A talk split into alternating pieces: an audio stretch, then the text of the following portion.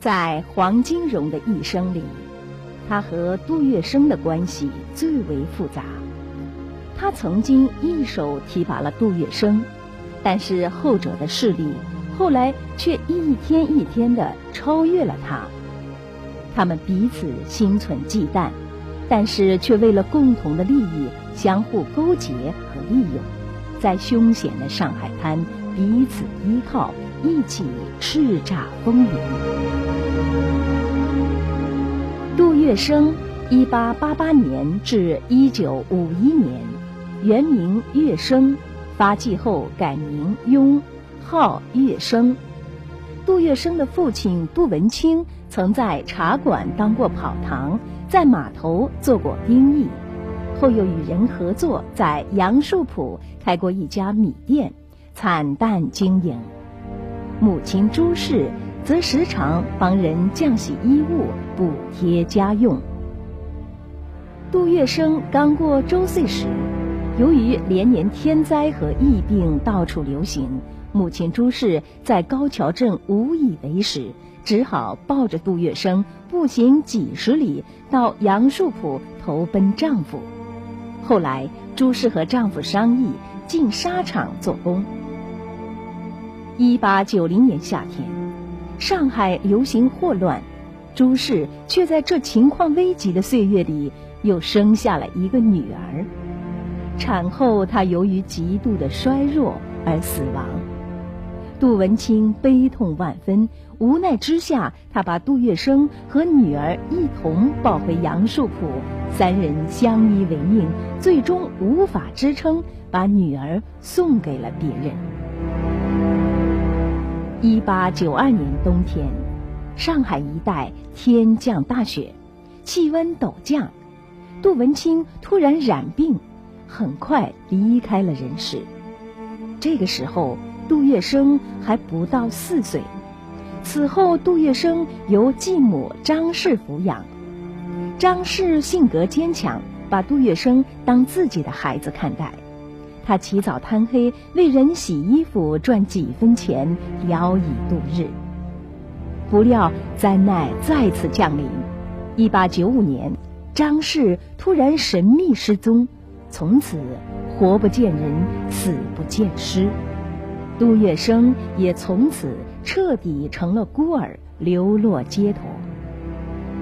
十四岁那年，杜月笙到上海十六铺洪元盛水果行当学徒，晚上与当地的一些流氓痞子鬼混，又因为涉赌成性，不久便被水果行开除，转到潘元盛水果店当店员。后来，杜月笙为了在上海滩立足。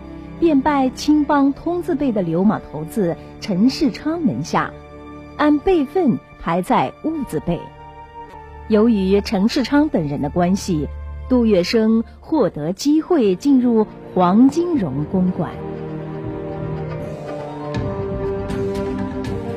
当时的黄金荣在上海法租界捕房内步步高升，已经成为租界当局中唯一的华人督察长。黄金荣第一次见到杜月笙就非常欣赏，觉得这个人很有点气派，就收容了他。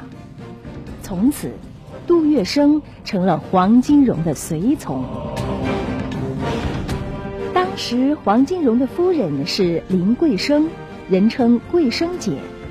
她虽然身材矮小，相貌平平，但却精明能干，是黄金荣的得力助手和高参。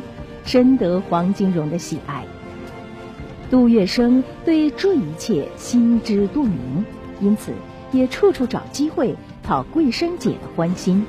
渐渐的，他就成了桂生姐的心腹，并参与了黄金荣最机密的工作——抢夺鸦片。当时的烟土巨商人称潮州帮。他们经常利用英租界和法租界从事鸦片走私，因这是外国人管辖区，中国法律鞭长莫及。潮州帮烟土商利用租界大搞鸦片走私之事，虽然隐秘，但仍然被上海滩的那些地痞流氓千方百计地打听到信息，他们便采用各种手段巧取豪夺，半路抢劫走私的鸦片。当年上海滩上抢夺鸦片最厉害的八个人物，按照出道时间的先后，被人称为“大八股党”。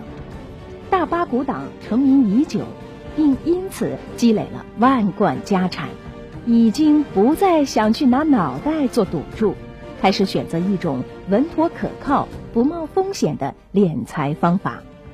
于是，他们的头目如沈庆山、纪云清、杨在田等人，先后投效上海的缉私机构，并倚仗手中有的是经营钱钞，上下买通。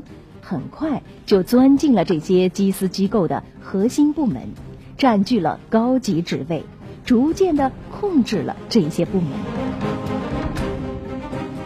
当大八股党把水陆两图以及英租界的查基烟土制大权抓到手之后，不但自己公然贩卖和走私鸦片，并且向烟土巨商收取大量的保护费。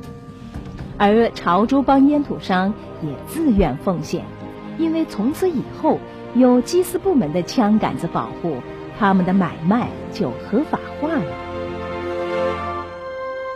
当时的鸦片商和烟土行多半开设在英租界，大八股党和烟土商们并没有把法租界的黄金荣放在眼里，因为在他们看来。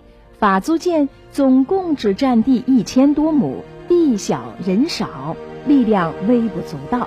只要事先打个招呼，就不会有事了。于是，大八股党的头领，这个时候已当了英租界巡捕房头目的沈庆山，就派人向黄金荣传话。谁知黄金荣和杜月笙一听完来人的话，就沉下脸来。一口回绝，沈庆山恼羞成怒，利用军警的力量对烟土实行武装接应，断了黄金荣和杜月笙的一条财路。但最终，由于杜月笙建立起了一支抢劫鸦片的队伍，后来被人称为“小八股党”，屡次抢劫鸦片得手。从此，伴随着一次次布置周密的抢劫鸦片事件的发生。大量财富流进了黄金荣和杜月笙的腰包。一九二五年七月，黄金荣和杜月笙又联合另外一个流氓头子张孝林，在租界与军阀当局庇护下，成立了主要做鸦片生意的三星公司。不久，英国在上海的租界开始禁止鸦片生意。而三星公司趁机垄断法租界的鸦片生意，因此大发横财。杜月笙担任三星公司的主要负责人，同年担任法租界商会总联合会主席兼纳税华人会监察，势力日大，地位逐渐与黄金荣、张啸林并列。